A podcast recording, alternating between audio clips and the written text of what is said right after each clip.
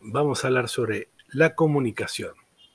Ese elemento esencial de las relaciones humanas y que hacen que nosotros podamos de alguna forma mantenernos cerca de otros y obtener algunas metas y objetivos sociales, familiares, financieros o laborales.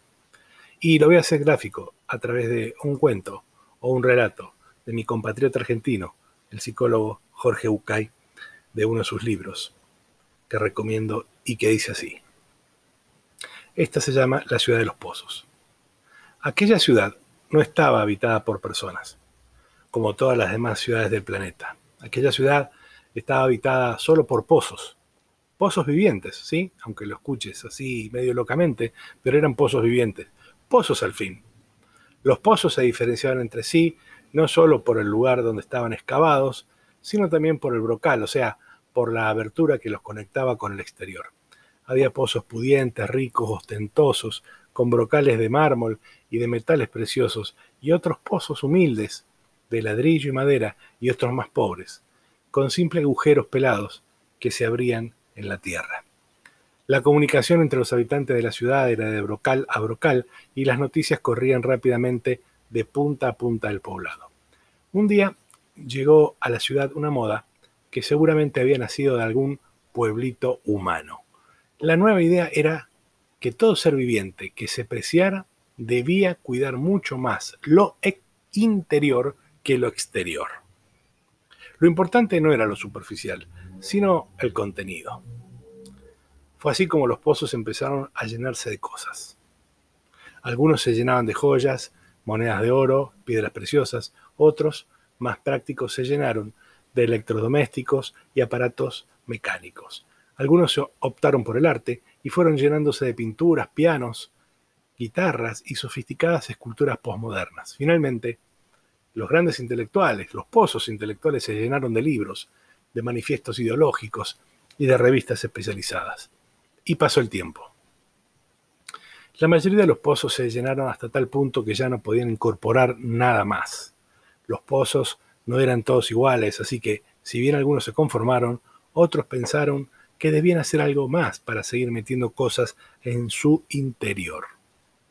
Así que a uno de ellos se le ocurrió que, en lugar de apretar el contenido que ya tenían, debían aumentar su capacidad ensanchándose.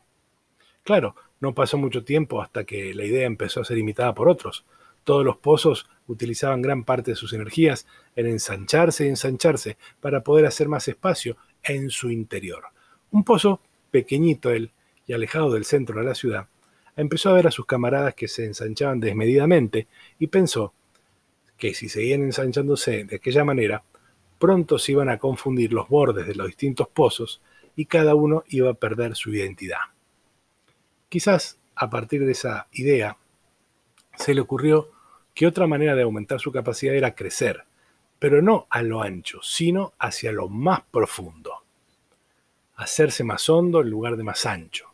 Pronto se dio cuenta de que todo lo que tenía dentro de él le imposibilitaba la tarea de profundizar.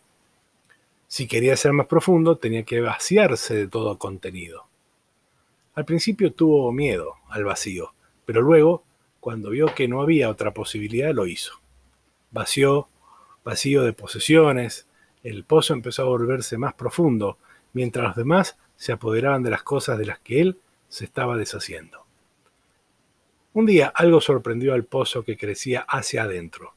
Dentro, muy adentro y muy, muy, muy en el fondo, este pocito encontró agua. Nunca antes otro pozo había encontrado agua. El pozo eh, superó su sorpresa y, empezó a jugar con el agua del fondo, humedeciendo sus paredes, salpicando sus bordes y por último sacando el agua hacia afuera. La ciudad nunca había sido regada más que por la lluvia, que de hecho era bastante escasa. Así que la tierra que rodeaba el pozo, revitalizada por el agua, empezó a despertar. Las semillas de sus entrañas brotaron en forma de hierba, de tréboles, de flores y de tronquitos endebles que se convirtieron luego en árboles. La vida explotó en colores alrededor de ese pocito alejado al que empezaron a llamar el vergel. Todos le preguntaban cómo había conseguido ese milagro. No es ningún milagro, contestaba el vergel. Hay que buscar en el interior. hacia lo profundo. Muchos quisieron seguir el ejemplo del vergel, pero desestimaron la idea cuando se dieron cuenta de que para ser más profundos tenían que vaciarse. Siguieron ensanchándose cada vez más para llenarse de más y más cosas. En la otra punta de la ciudad, otro pozo decidió correr el riesgo de vaciarse y empezó a profundizar. Y también llegó el agua. Y también salpicó hacia afuera, creando un segundo oasis verde en el pueblo. ¿Qué harás cuando se termine el agua? le preguntaban. No sé lo que pasará, contestaba, pero por ahora, cuando saco más agua, más agua hay. Pasaron unos meses antes del gran descubrimiento. Un día, casi por casualidad, los dos pozos se dieron cuenta que el agua que habían encontrado en el fondo de sí mismos era exactamente la misma, que el mismo río subterráneo que pasaba por uno inundaba la profundidad del otro. Se dieron cuenta de que se abría para ellos una nueva vida.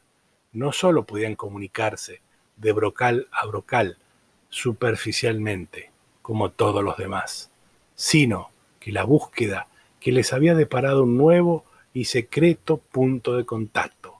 Habían descubierto la comunicación profunda que solo consiguen aquellos que tienen el coraje de vaciarse de contenidos y buscar en lo profundo de su ser lo que tienen que dar. Nos vemos. Síguenos en nuestro canal de YouTube ingresando a ganadinero.creandoriqueza.net.